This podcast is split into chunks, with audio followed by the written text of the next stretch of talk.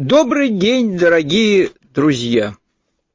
Мне э, сегодня кто-то из комментаторов написал, что мы забыли про 9 января, годовщину Кровавого воскресенья.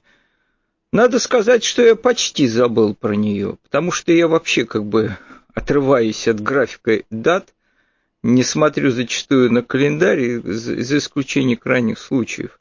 И вчера я как-то даже и не помнил, что была годовщина, но так сложилось, что я в течение дня, пока ездил на транспорте, ходил по магазинам, я слушал книжку Алексея Цветкова «После прочтения уничтожить», которая называется. Нашел в сети. Такой наш анархист. Я книжки некоторые слушаю, это мне помогает экономить время с помощью голосовых синтезаторов. Я выкладывал тут одну цитату из Алексея, кстати, Цветкова. В обработке этого э, синтезатора Николаев называется. Он самый лучший из тех, которые мне доступны. Наверное, есть и более хорошие, но вот слушателям не понравилось, а я, наверное, уже даже не знаю счет, сколько книжек переслушал с помощью его.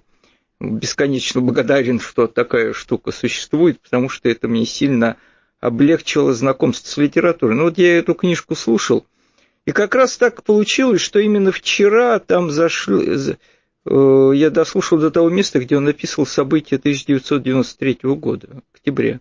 Он в них участие принимал. Слушать мне это было довольно-таки болезненно, потому что я вот некоторые травмирующие события как-то стараюсь просто их забыть, чтобы вообще жить как-то.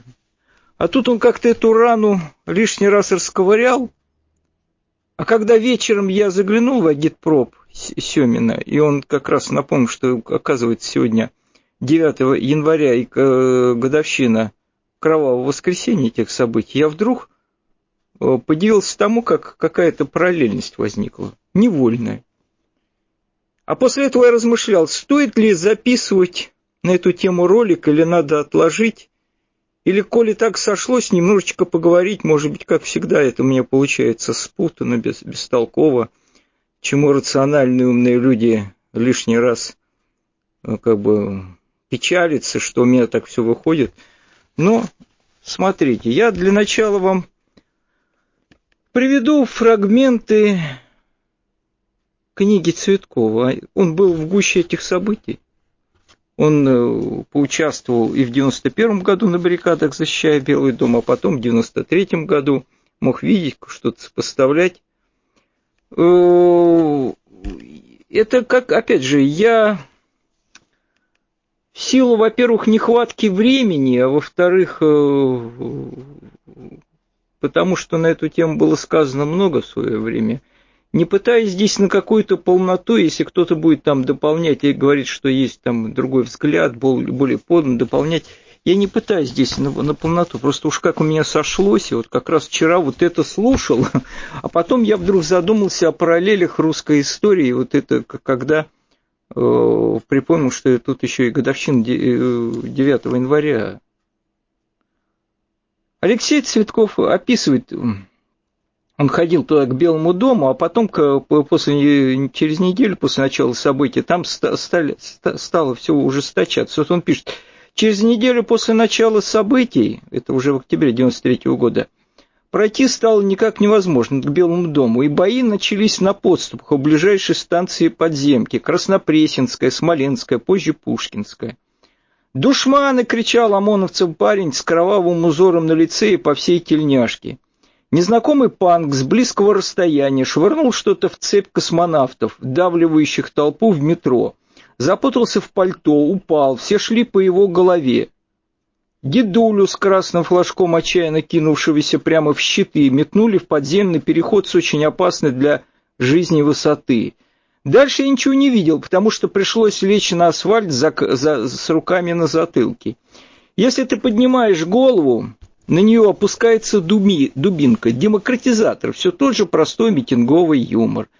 Сапогом или ребром дюралевого щита, Сахарный хруст чьих-то шейных позвонков под тяжелой армейской подошвой совсем рядом – это звук, после которого отдельные слова про демократию тебе уже никогда правильно не понять. И не посмотреть на все с позиции примирения и согласия, а вот сочетание слов «гражданская война», война становится осязаемым, как деревянный стол или ржаной хлеб. Дальше он описывает, э, как по ходу этих событий, вот эту бойню в Останкинском центре. Вот этот момент, когда начался расстрел. Подкатил абсурдный БТР, дал очередь по телецентру. Сначала они с этого БТР расстреляли телецентр. Для чего-то. Вот Говорухин э, в фильме своем «Час негодяя», если вы помните кадр, рассказывал о тех же странностях. Он там у него кадренько, кто записывал, неизвестно. Что этот БТР перед тем, как стрелять, зачем-то полил по жилым московским кварталам. Кто и чё, чем занимался в эти дни. Вот.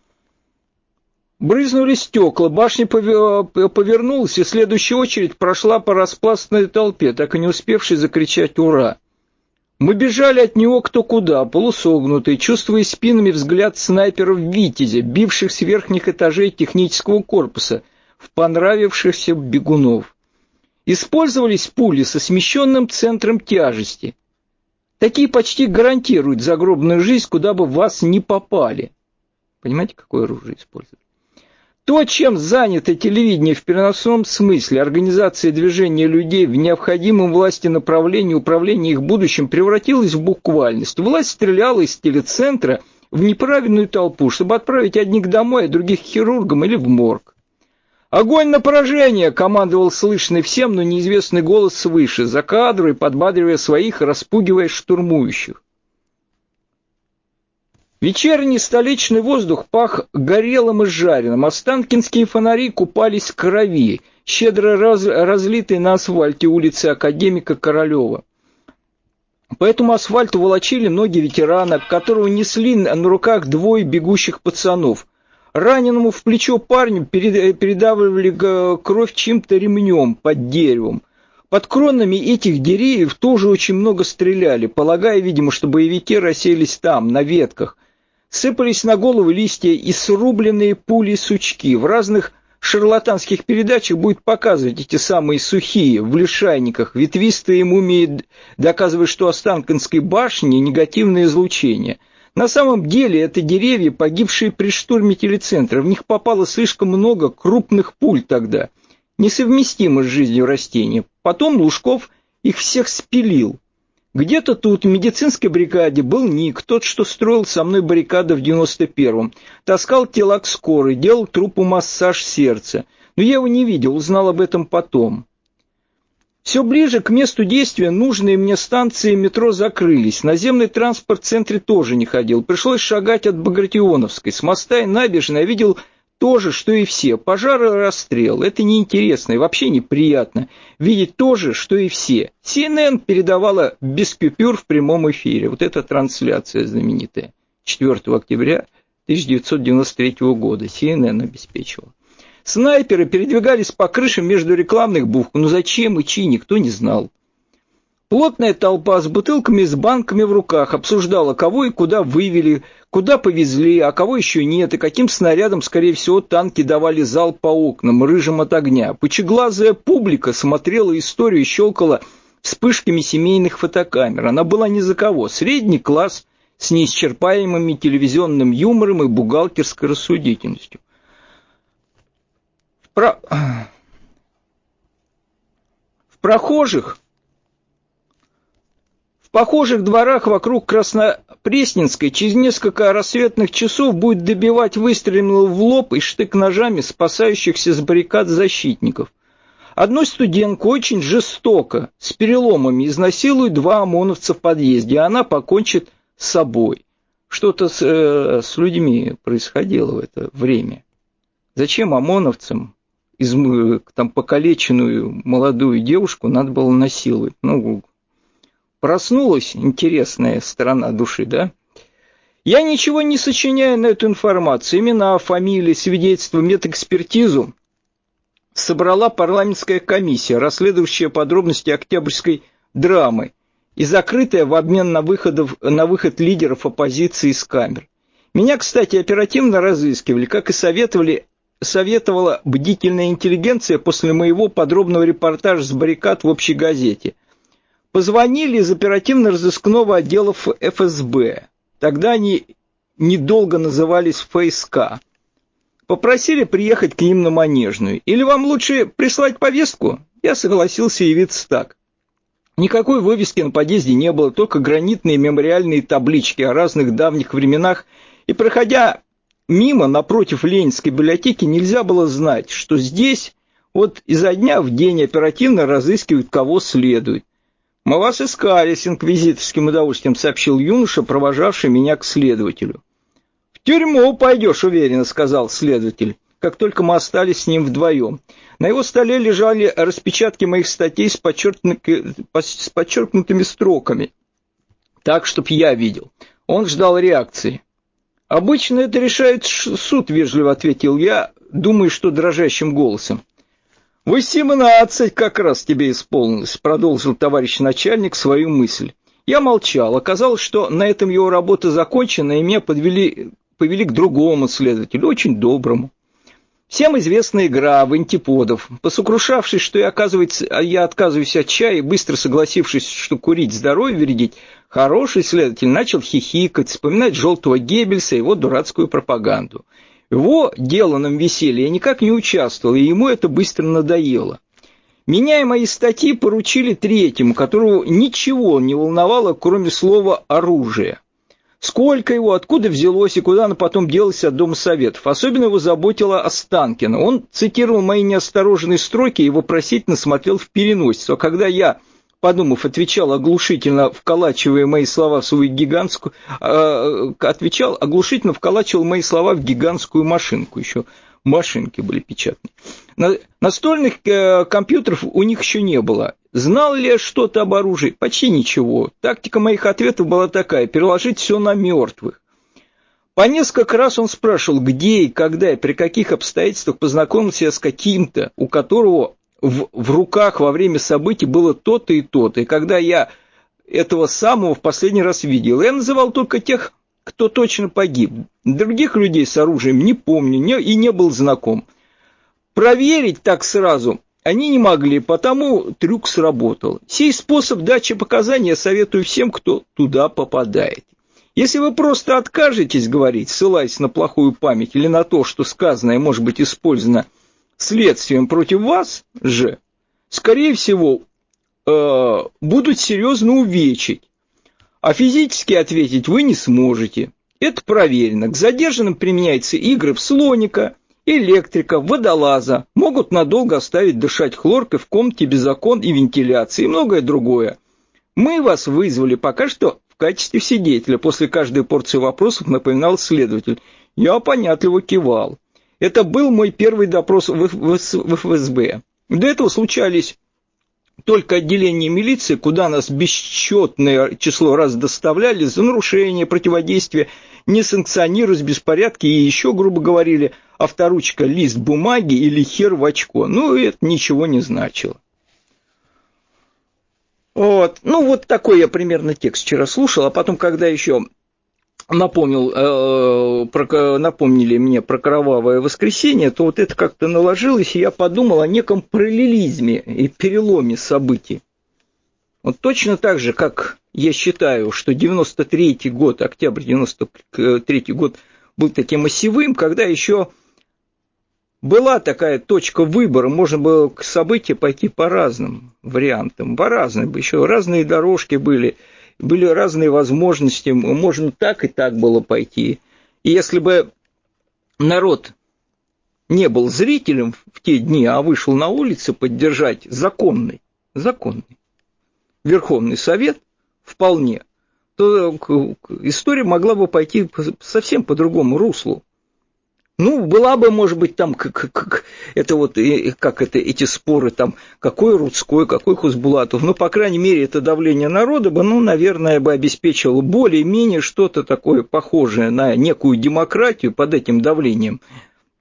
Вся эта бы олигархия могла бы спасовать, и все бы пошло немного бы не так, много бы изменилось. Но оно пошло так, как пошло.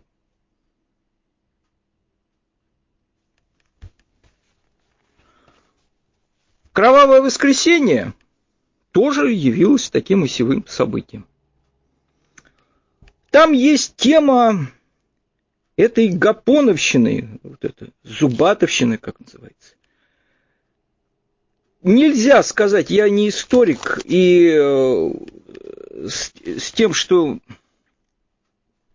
является этим там зубатовщиной и гапоновщиной, я так по верхам все это знаком, как со всем прочим. Я постоянно говорю о своей поверхности. Ну, у меня были размышления как бы на полях всего этого. Я вот э, долгое время размышлял о том, могла ли быть Зубатовщина хорошим вариантом для Российской империи. Ну вот я сейчас вот смотрите. Это вот э, материал я беру не, даже не из исторических книг, я просто хоть мне что-то процитировать, на что-то опереться, не от себя там переть какую-то канву событий. Я беру из тех источников, которые под рукой, они разного качества, там, э, что, что есть, то беру. Они бывают неточные, эти источники, где-то там э, что-то, может быть, неправильно подается. Ну, что есть, то есть. Я вот ну, привык так работать, нахожу какую-то фактологию, на нее опираюсь, и ее потом обсуждаю, размышляю, добавляю свои размышления. Это материал, э, посвященный Кровавому воскресенью из «Комсомольской правды» от 8 января 2015 э, года еще. Ну вот там э, описывается немного выступительно то, что предваряло все это, вот этот э, так называемый это, Зубатовщина. Кто был первый, с чего все пошло? Что Гапон познакомился с таким колоритным персонажем, как жандарский полковник Сергей Зубатов. Ну, о нем надо немножечко сказать, что он когда по ходу своей деятельности был вынужден работать с этими политическими, он понял, что за всем все это такая основательная строй есть. Идейно ее не переспорить. И он тогда э, подумал, что если просто ломить вот так в лоб, то монархия, я так понимаю, может проиграть. Ну, он так дошел, что здесь надо соз... пойти другим путем. И он попытался создать, найти такую основу, как бы создать альтернативную струю что если тут появился такой исторический запрос, социалистический, народный, массовый, то надо построить такой канал с опорой на, ну, на, на полицию, на что-то другое, которое вот позволит сохранить э, монархию, как бы перехватив каким-то этим образом струю. Вот эта возможность метаморфозы внутреннего преображения монархии, мне вот возникает вопрос, насколько она была реалистична. Вот на каком-то этапе, казалось, у них что-то стало получаться, особенно когда Зубатов повстречался с этим священником. Да. Вот этот Зубатов был создателем теории, теории полицейского социализма. Он посчитал, что власть может сама эту струю как бы перехватить и сделать ее неразрушительной. Он полагал, что государство должно быть выше классовых конфликтов, ну, фактически принять бесклассовый характер, как хотел Ленин, выступать в роли арбитров в трудовых спорах между работниками и предпринимателями. С этой целью он по всей стране создавал рабочие союзы, которые с помощью полиции пытались отстаивать интересы трудящихся. Это вот, на самом деле, ну, как бы Зубатовщину и в Гапоновщину только ленивый, особенно из левых, не кидал камни. Я вот просто попытался это понять по-другому. Но вот а, он фактически по неглупый полицейский, который искренне, наверное, хотел спасти монархию, стал создавать профсоюзное движение, которое реально стало помогать рабочим. Это же была спасительная тропинка для этой монархии, которая уже вступила в полосу кризиса. Запахло кризис. Если бы это удалось, наверное, реализовать. Ну и поначалу все пошло хорошо. Однако по-настоящему успешно эта инициатива оказалась лишь в столице, где возникло собрание русских фабричных заводских рабочих Санкт-Петербурга. Гапон несколько видоизменил идею Зубатова. По мнению священника, рабочие объединения в первую очередь должны заниматься образованием, борьбой за народную трезвость и тому подобное. Ну, такое многостороннее движение. При этом служитель культа так организовал дело, что единственной связкой между полицией и собранием был он сам. Поначалу все шло очень хорошо, собрание росло как на дрожжах. В разных районах столицы открывались все новые и новые секции. Тяга к культуре и образованию среди квалифицированных рабочих была достаточно высока. В Союзе учили грамоте, истории, литературе, даже иностранным языкам. Причем лекции читали лучшие профессора. Ну, вот видите, как ну, начинание это было прекрасное. Если вот было дальше развивать. Давали образование, давали защиту. И все это могло бы как бы вывести без обрушения монархии. Но главную роль играл сам Гапон. На его речи шли как на молитву. Он, можно сказать, стал рабочей легендой. В городе говорили, вот, мол, нашелся народный заступник. Но тут все было симпатично, как бы, с одной стороны. Тут вдруг проявилась особая роль еще церкви. Молодой священник, активный, имеет активную социальную позицию, помогает рабочим, не, не просто посылает их лесом, а действительно вот обращается к каким-то заботам. Он работал с ними. Ну, ну во, во, во. И вот, казалось, вот тут возникает некая струя, которая, поддержи это монарх, могла бы вывести, может быть, Россию из этого революционного как бы кризиса. Ну, ну, что пошло дальше? Рабочие все чаще обращались к Гапону с просьбой помочь в решении своих проблем. Сначала это были, говоря современным языком, локальные трудовые конфликты. Кто-то требовал выгнать завода, дающего волю кулакам мастера, кто-то восстановить на работе уволенного товарища. Какая-то еще к тому же правовая система вот настроила. Гапон решал эти вопросы за счет своего авторитета. Ну, иначе как бы и не было бы этого авторитета, если бы он не мог что-то реально делать или что-то реально давать. Ну, вот что-то такое это заработало в итоге. Приходил к директору завода, начинался светский разговор. Мимоходом упоминаю, что у него есть связи с полицией, с полицией, связи в полиции, в высшем свете. Ну а под конец ненавязчиво просил разобраться с простым дельцем. В России человеку, который парит столь высоко, не принято отказывать в таких мелочах. Заступничество Гапона привлекало в Союз все больше людей, но ситуация в стране менялась. Менялась. Народ, как бы, запросы у него росли, и он хотел чего-то иного, не просто там по мелочам решать. Забастовочное движение стремительно нарастало, настроения в рабочей среде становились все более радикальными. И вот батюшке пришлось этому вертеться, потому что уже того, что он давал, было недостаточно. Запросы, требования выросли. Чтобы не терять популярность, батюшке приходилось за ним тянуться. Отношения между пролетариями и предпринимателями накалялись. 3 э, декабря 1904 года забастовал один из цехов Путиловского завода. Бастующие требовали восстановления на работе шестерых уволенных товарищей. Конфликт был в сущности пустяшный, но дирекция пошла на принцип, когда вмешался ГАП, э, ну, как всегда, вмешался ГАПОН, ну, разрулить не удалось. На этот раз его слушать не стали. Деловым людям уже изрядно надоел священник, который постоянно сует нос их дела. Ну, решили послать лесом. Ну и на принцип пошли и рабочие. Через два дня восстал, э, встал весь Путиловский. К нему присоединился Обуховский завод. Вскоре бастовала чуть ли не половина предприятий столицы. Речь шла уже не только об увольных рабочих. Зазвучали призывы к установлению восьмичасового рабочего дня, который тогда был только в Австралии и к введению Конституции. Ну, народ захотел чего-то другого. Надоелось по мелочи выпрашивать.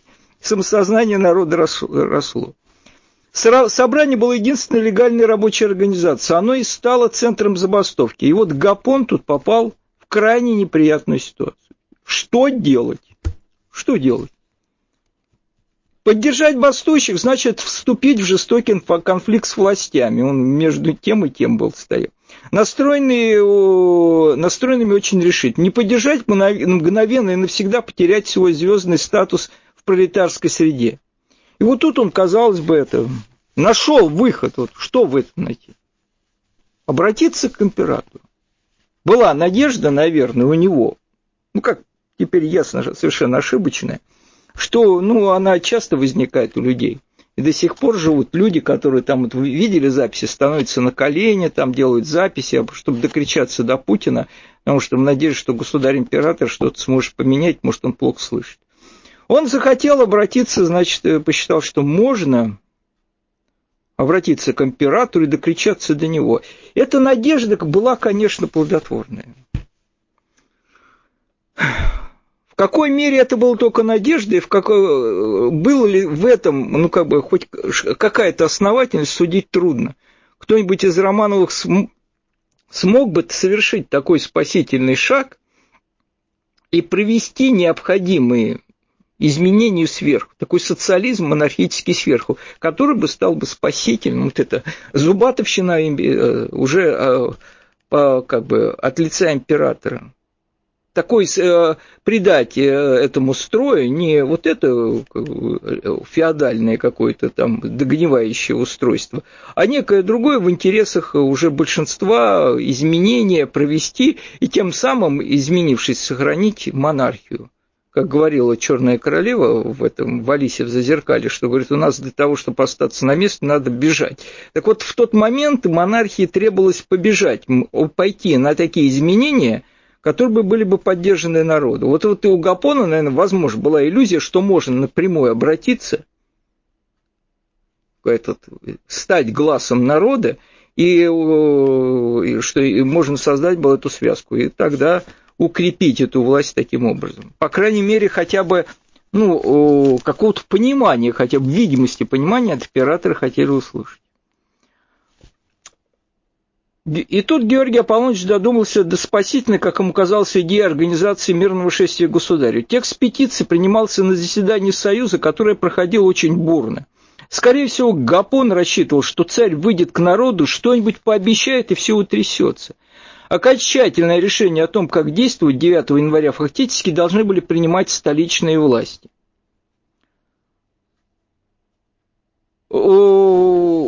Николай II, которого канонизировали как мученика, не знаю, как кого, я, не мое дело, не мне судить, повел себя в этой ситуации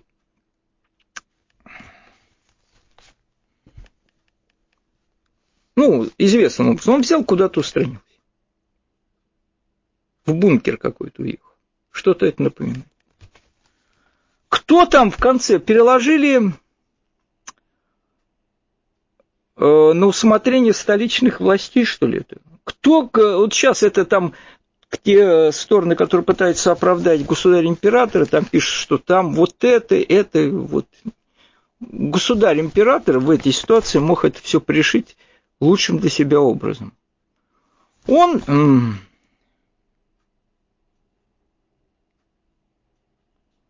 э, куда-то в спешном порядке покинул столицу, выехал в царское село. Решил с народом не встречаться. Я еще раз говорю, вряд ли, не знаю, нашелся бы кто-то из Романовых, кто бы осознал ту возможность, которая открывалась, и не доводить было э, всю ситуацию до этих революционных взрывов. Но, по крайней мере, некоторые из Романовых были смел, смелы, ну хотя бы вот Николай I, который не боялся выходить к бунтующему народу. Ну, вот это известная эта история, что летом 30, 1831 года, когда там была история с этой холерой, а, э, и были, возникли сильные народные волнения. В народе распространен слух, что вот эта вся эта история, это результат, результат каких-то преднамеренных действий. Ну, темная история, там отдельно разбираться. Ну, по крайней мере, народ, народ поднялся. На Сенной площади толпа разгромила больницу, изранила, выкинула на улицу больных, несколько докторов были убиты. Полиция ничего не могла сделать с разъяренной многотысячной толпой. Ну, как этот Николай I, при всем моем как бы, отношении известном, что насколько это для меня неоднозначный руководитель государства. Но тем не менее, я же не могу не видеть его явные достоинства, в число которых это его смелость была. Когда о бунте доложили Николаю I, он тотчас же отправился за батальоном Преображенского полка и вместе с ним поспешил на площадь. Он, конечно, с военными то пришел, но он не побоялся выйти лицом к этой толпе. Бесстрашно въехав в толпу, Николай обратился к народу с пламенной речью. Вы учинили здесь злодейство, здесь прогневили, прогневили вы Бога на колени и просите у Всевышнего прощения. Грозно призвал он. Ну, ему удалось это. Ну, по крайней мере, все увидели, что как бы, государь как бы не боится, да, приехал, вот, поговорил. Вот в этом э, ситуации, если бы Николай II сделал нечто подобное и вышел тет-а-тет поговорить с народом, ну, неизвестно, закончилось бы это необходимым преобразованием. Может быть, нет. Но, по крайней мере, бы это не закончилось так печально, как закончилось. Что там творилось в эти дни в столице, можно, наверное, вести очень долгий разговор. Я уже цитировал воспоминания Горького. Вот у него есть воспоминания о Саве Морозовой, и там отдельная часть посвящена тем событиям, связанным с этим печальной датой, кровавым воскресеньем. Там какая-то муть откровенная творилась, и кто чего хотел наварить руки. Возможно, есть одна из версий, мне приходилось встречать каких-то историков, что вот это зубатовский социализм жандармский, он сильно олигархию обеспокоил, вот эту капиталистическую буржуазию. И она решила это раз и навсегда с этими экспериментами, попытками какого-то хотя бы жандармского его профсоюзного движения закончить раз и навсегда. Причем самым ну, ужасным образом, чтобы больше об этом никогда и не вспоминали. Было ли это движущей силой или нет, или кто-то действительно уже вел дело к тому, чтобы это все прихлопнуть, этот царский дом, я не знаю, а вот этот государь-император уже был как бы похожим на овечку для заклания, я не знаю. Но вот я даже по... Мне нравится как бы слог Горького, который это все описывает. Э, самое главное тут, как я еще лишний раз, я эти строки цитировал, еще раз прочитаю, потому что они, когда вспоминаешь об этих событиях, кажутся важными. Вот, например, Э, ладно, как относились революционеры к этому правящему слою, это понятно. Но вот он, казалось бы, Саву Морозов, он принадлежал тоже к классу капиталистов. Но характерно, как он, как, как он оценивал этот правящий слой. Что он сказал?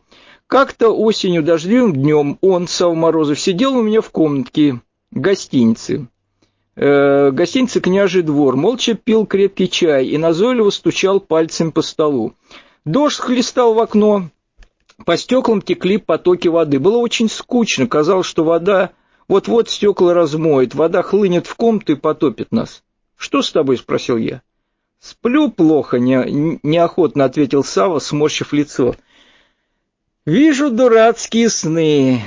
Недавно видел, что меня схватили на улице какие-то люди и бросили в подвал, а там тысячи крыс, крысиный парламент какой-то. Сидят крысы на катках, ящиках, на полках и человечески разговаривают. Но так знаешь, что каждое отдельное слово растягивается минут на пять, и эта медлительность невыносима, мучительна, как будто все крысы знают страшную тайну и должны сказать ее, но не могут бояться. Отчаянно глупый сон, а проснулся я в дикой тревоге, весь в поту. Мы частенько крыс вспоминаем описывает то, что у нас в стране проходит. Но вот интересно параллели, что Саве Морозову тоже крысы какие-то привиделись. И вдруг, вскочив, он забегал по комнате, нервно взвизгивая, искали зубы. Нет, подумай, ты бесшабашная сволочь, эти анархисты в мундирах-сановниках, вот, затеяли войну. Японцы бьют нас, как мальчишек, а они шутки шутят, шуточки макаки, кое-каки и прочие. Бессмысленно, преступно. Сразу оборвав свои крики, точно оступился и упал, он остановился среди комнаты, спрашивая, неужели это пройдет безнаказанно для них? И снова сел к столу, жадно глотая остывший чай. Потом заговорил несвязанный отрывисто. Совершенно невероятно наше отношение к интересам России, к судьбе народа. Ну вот прям я вот эти строки потому перечитываю, что они кажутся прям, ну, каким-то материалом из современной публицистики. Какие параллели возникают? Говорил о том, что в Европе промышленники обладают более или менее ясным осознанием своих задач. Да, они хищники, но их работа более культурна, чем работа русских, ибо она более плодотворна технически. В России влияние промышленности на власть – это чисто физическое давление тяжести массы, нечто слепое, немыслимое. Ну, а потом Горький вот это описывает, как он когда уже накануне этого кровавого воскресенья запахло дело большой катастрофой, и стало ясно, чем это все закончится, они пытались ездить по этим сановникам и что-то остановить. А там из сановников, вот того, что там крысиный парламент, привидевшийся этому Саве Морозова, дуло уже холодом какого-то принятого рокового решения что-то фатальное уже висело над этой империей. Кто-то или что-то это как будто приговорило. Ну вот он описывает. Незадолго до кровавых событий, Горький пишет, 9 января 1905 года Морозов ездил к Вите с депутацией э, промышленников, пытался убедить министра в необходимости каких-то реформ, потом говорил мне, этот пройдоха, видимо, задевает какую-то подлую игру, ведет себя как провокатор. Говорить с ним было, конечно, бесполезно и даже глупо. Хитрый скот. Квалификация, да? А потом уже стало ясно, что они готовят бойню в столице. Зачем там? Все можно было разрядить совсем иначе. Ну, он сказал Савобару, ну, брат, они решили не пускать рабочих ко дворцу, будут расстреливать. Вызвана пехота из провинции, кажется, 144-й полк. Вообще решено устроить бойню.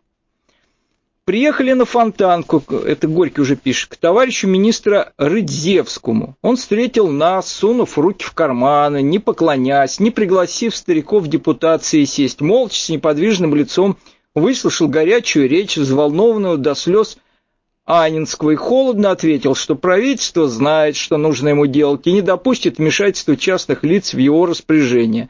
Кажется, он добавил, что нам нужно было бы попытаться повлиять на рабочих, дабы они не затевали демонстрации, о каком-либо влиянии на правительство не может быть и речи. Ну, это вот кто-то считает, что это там роковые случайности, заговор. Ну, вот это дух вот это описано, они думают, что Горький что-то преувеличивает.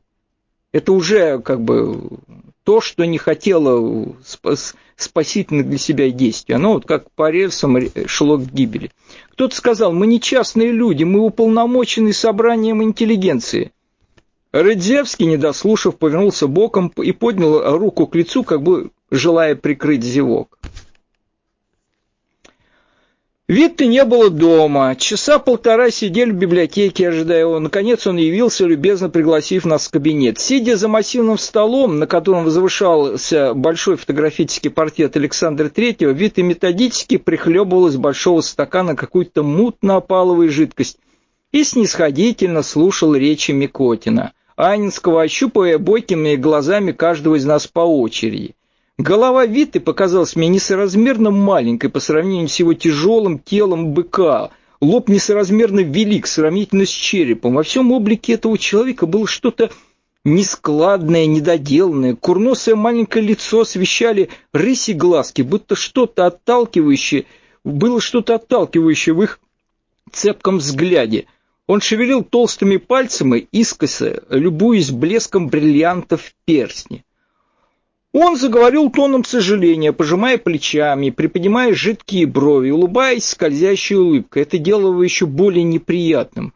Голос звучал гнусавенько, словно сыпались обильно и легко. Мне послалось в них что-то хвастливое, как будто он жаловался, но смысл слов я не мог не уловить, почти как крысы из сна Савы Морозова.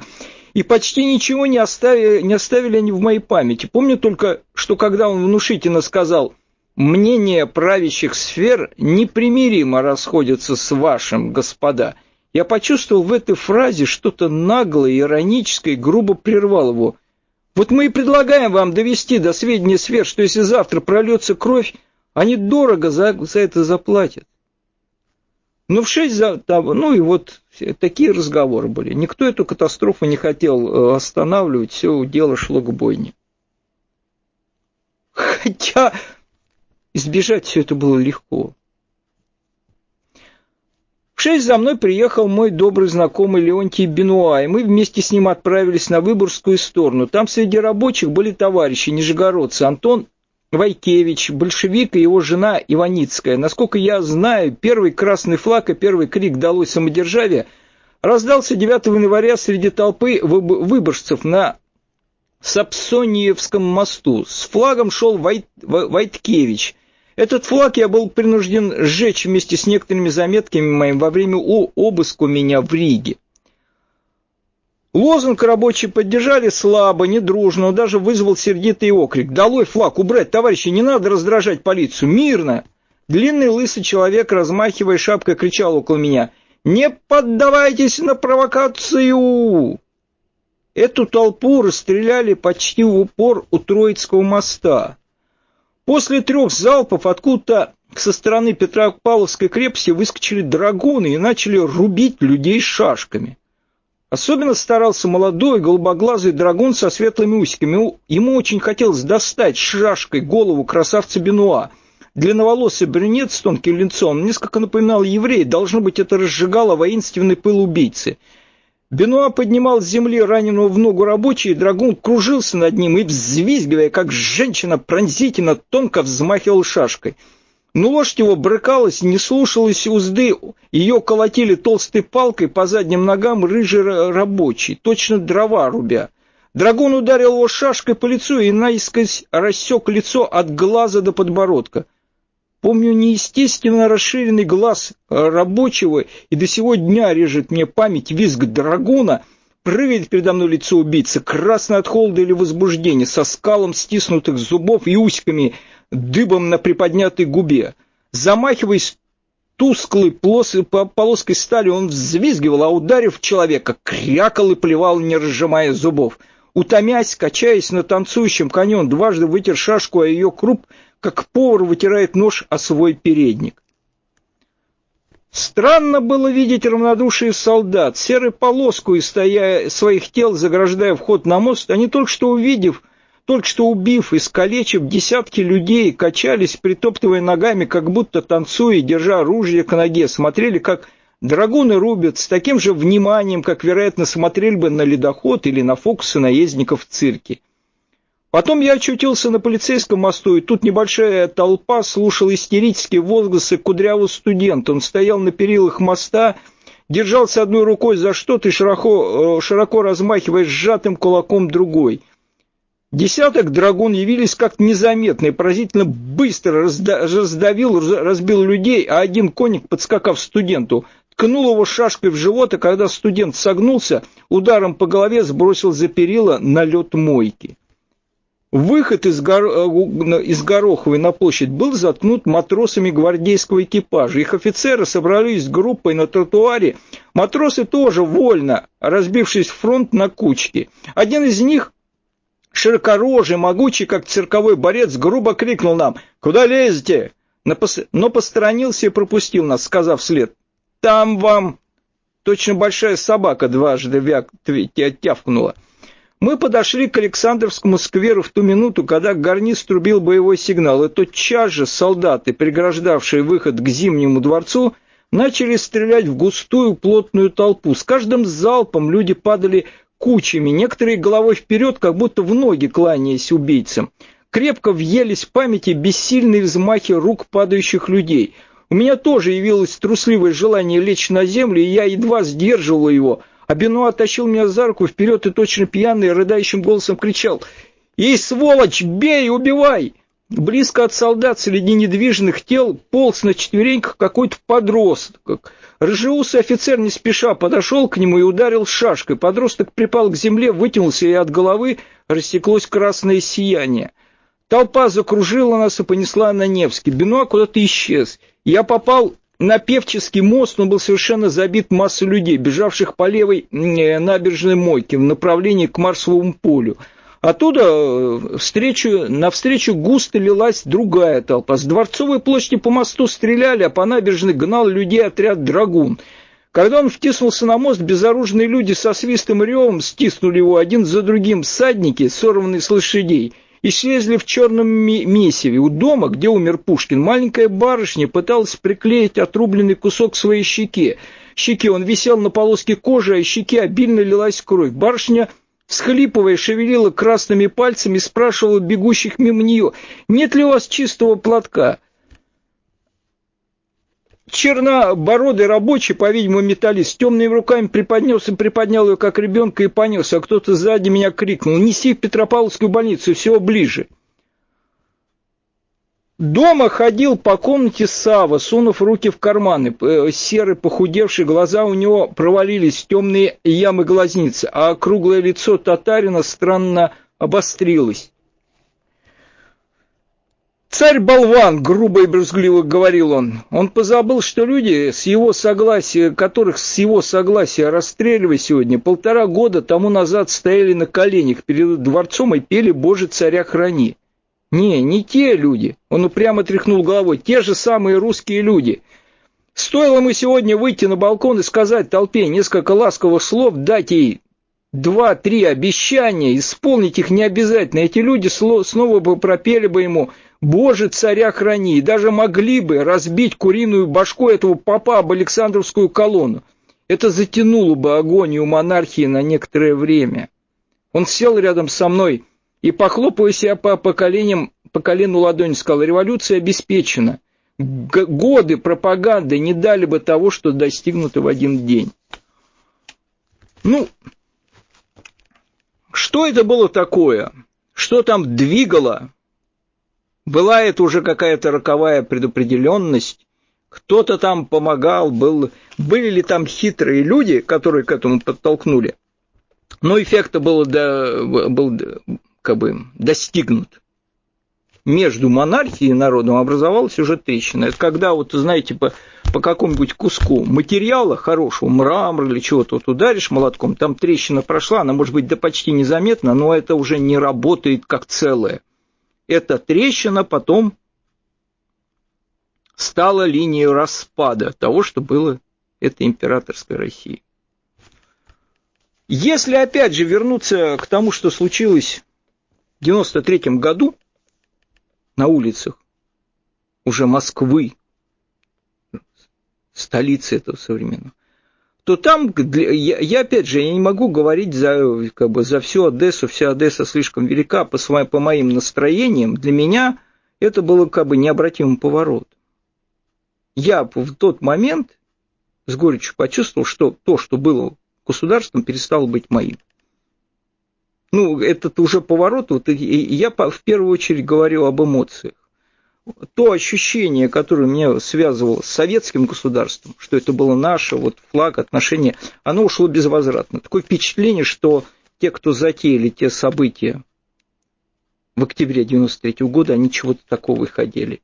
Я просто помню, как накалялась обстановка по ходу к этому 93 году. Вот зачем надо было избивать 23 февраля ветеранов, они как будто рвали сознательно эти связи, демонстрируя, что мы нечто другое. Этот эффект был оказан. Ну, голов... остались какие-то головные темы там, насчет того, что, что хуже, что лучше, но уже связи внутренние, что это вот наше, что это мой флаг, а эти люди в этой форме наши, мне... оно ушло как-то безвозвратно. Уже не возвращалось. Что-то порвалось раз и навсегда. А то, что... Ну и кроме того, ушло ощущение, что есть народ. Ощущение. Мы, если октябрь то, что случилось тогда, в январе 1905 года, еще было на восходящей волне народа. Народ был живой, то здесь было еще усугубляющее обстоятельство, что появилось ощущение, что нет не только своего государства, но нет народа, он куда-то ушло. Я потом, мы, э, у нас один организатор тогда в 93 году собрал на набережный митинг, он был малочисленный, и вот это ощущение щемящее, что народа нету, на которого можно опереться. Оно потом меня преследовало в другие годы, когда я там ходил на митинги потом – 2018, скажем, против пенсионной реформы, вот это идешь и думаешь, ну неужели народ хоть в этот раз... Оно потом преследовало, и было такое ощущение, что исчезло все. Мы прошли в какую-то необратимую какую-то черту, и во всем, что потом стало происходить, ощущалось, может, тот мистический смысл, что от того, что было чем-то единым и целым, отлетела душа, и все стало распадаться. А все эти события, они шли как бы по сценарию того, что происходит с телом, когда от него отлетает душа. Он начинает там какие-то черви поедать, убирать санитар. Вот нас как будто убирается из истории. Не знаю. И э, если кто-то ждал э, продолжения чего-то, что мы там, э, пройдя 93-й год, выйдем через трудности решения какой-то другую ситуацию, какой-то построить капитализм, то стало ясно потом какой-то, что мы что пролившаяся кровь в октябре 93 года было начало, потом она потоком полилась. Там было, как бы, были как бы словно по закону кармы эти танкисты Кантемировской дивизии, где нашли эти танки, стрелявшие по Белому дому, они потом быстро получили, как бы, может быть, не конкретно те же самые, но по закону кармы словно получили некое воздаяние.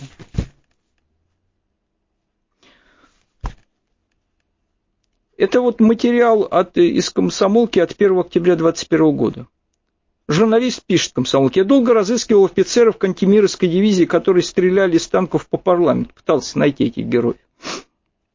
Они отказывались говорить даже спустя много лет после трагедии. В гарнизоне нам рассказывали, что их уже якобы нет в живых, что некие народные мстители уничтожили всех расстрельщиков. Но, это, но то были слухи. Мне все же удалось поговорить с офицером при условии, мы его имени не назовем. Ну, там приводится интервью разговор. Всем, кто выполнял задачу у Белого дома, это он рассказывает, этот офицер, стрелок, неуютно жилось в военном городке. Нас называли убийцами. На заборах вешали наши списки, камни в окна бросали. Мы прос... просились другие округа, ну и туда молва пошла. А в личном деле каждого была благодарность от Ельцина и дата октябрьская. Ну и дураку ясно. Журналист спрашивает, а благодарность за что? За наведение конституционного порядка. К нам тогда прорывались люди, размахивая депутатскими ксивами. Ребята, родные, не надо стрелять. А нам приказ развернуть пушки к Белому дому. И вдруг в наушниках приготовитесь к открытию огня, ударить по центральному ходу. Каким снарядом? Болванкой. От волнения взял прицел низко. Болванка срикошетила ушла в сторону. Куда в сторону? в жилые дома, которые рядом были. Руки дрожали, ротный матом откостерил, сел на мое место и по пятому этажу точно в окно. И что дальше было? Нас накормили, даже водки дали, невиданное дело, а мешок денег обещанный. Обманули, только 200 рублей премиальных заплатили. Ну, а потом началось. Это бесконечная кровавая история, да, новой эпохи. Это э, фрагмент материала из сайта советской э, «Свободная пресса» от 29 декабря 2009 года. Это они тогда писали. 15 лет назад новогодняя ночь стала последней для полутора тысяч российских солдат-офицеров. Они пошли на штурм занятого Дудаевцева Грозного и погибли. Ну, вот там еще фрагмент какой-какой я прочту. 25 ноября 1994 года благодарный Ельцин отблагодарил этих военнослужащих. Состоявшиеся преимущественно из чеченцев так называемые силы военного комитета Временного совета Чеченской республики под руководством Умара Автурханова, поддержанные 30 танками и артиллерийским огнем, попытались штурмовать Грозный. За рычаги и боевых машин сидели офицеры прапорщики 2-й гвардейской мотострелковой Таманской, 4-й гвардейской танковой Кантемирской дивизии офицерских курсов «Выстрел» и 18-й мотострелковой бригады Московского военного округа. В сущности, пишет автор этого материала, они были обычные наемники. За участие в операции им заплатили по миллиону тех еще рублей. 25 миллионов пообещали за легкое ранение, 50 за ранение средней тяжести, 75 за тяжелое. В случае гибели родственники должны были получить по 150 миллионов. Вербовка велась Федеральной службой контрразведки в глубокой тайне. Поэтому поначалу у нас даже не было ощущения годливости от необходимости зачитывать журналистам по телефону официальное сообщение своего ведомства о том, что ни один российский военный в тех боях не участвовал. Это ощущение появилось позже, когда захваченных в плен танкистов дудаевцы демонстрировали по телевидению – потому что и после этого начальство Минобороны продолжало делать круглые глаза. Знать не знаем, как оказались Грозным те майоры и капитаны. И дальше автор пишет, Родина просто предала их, как потом с легкостью предавала еще многих, кого сама отправляла на чеченскую войну. Ну и все чудеса этой кампании, мы там можно долго, бесконечно говорить, припоминая все эти прелести. Ну и потом эти, э, на всей территории Советского Союза стали происходить эти бесконечные истории, которым нет конца. Такое впечатление, что вот что-то мы выпустили, что как будто заклятие, которое когда-то было наложено после уж гражданской войны, после всего этого, оно было сорвано, и вот в это все это изначальный хаос, это изначальное зло вырвалось на наши просторы, пытаясь стереть нас с лица земли. Я не знаю, там действительно что-то еще там осталось живое, как, как это оценивать. Мы там, может быть, мечтаем о пробуждении народа, что он когда-нибудь проснется, а там, может, надо мечтать о чуде это, воскресения Лазаря, что надо воскрешать из мертвых, не знаю. Вот такая длинная у меня получилась передача с историческими параллелями.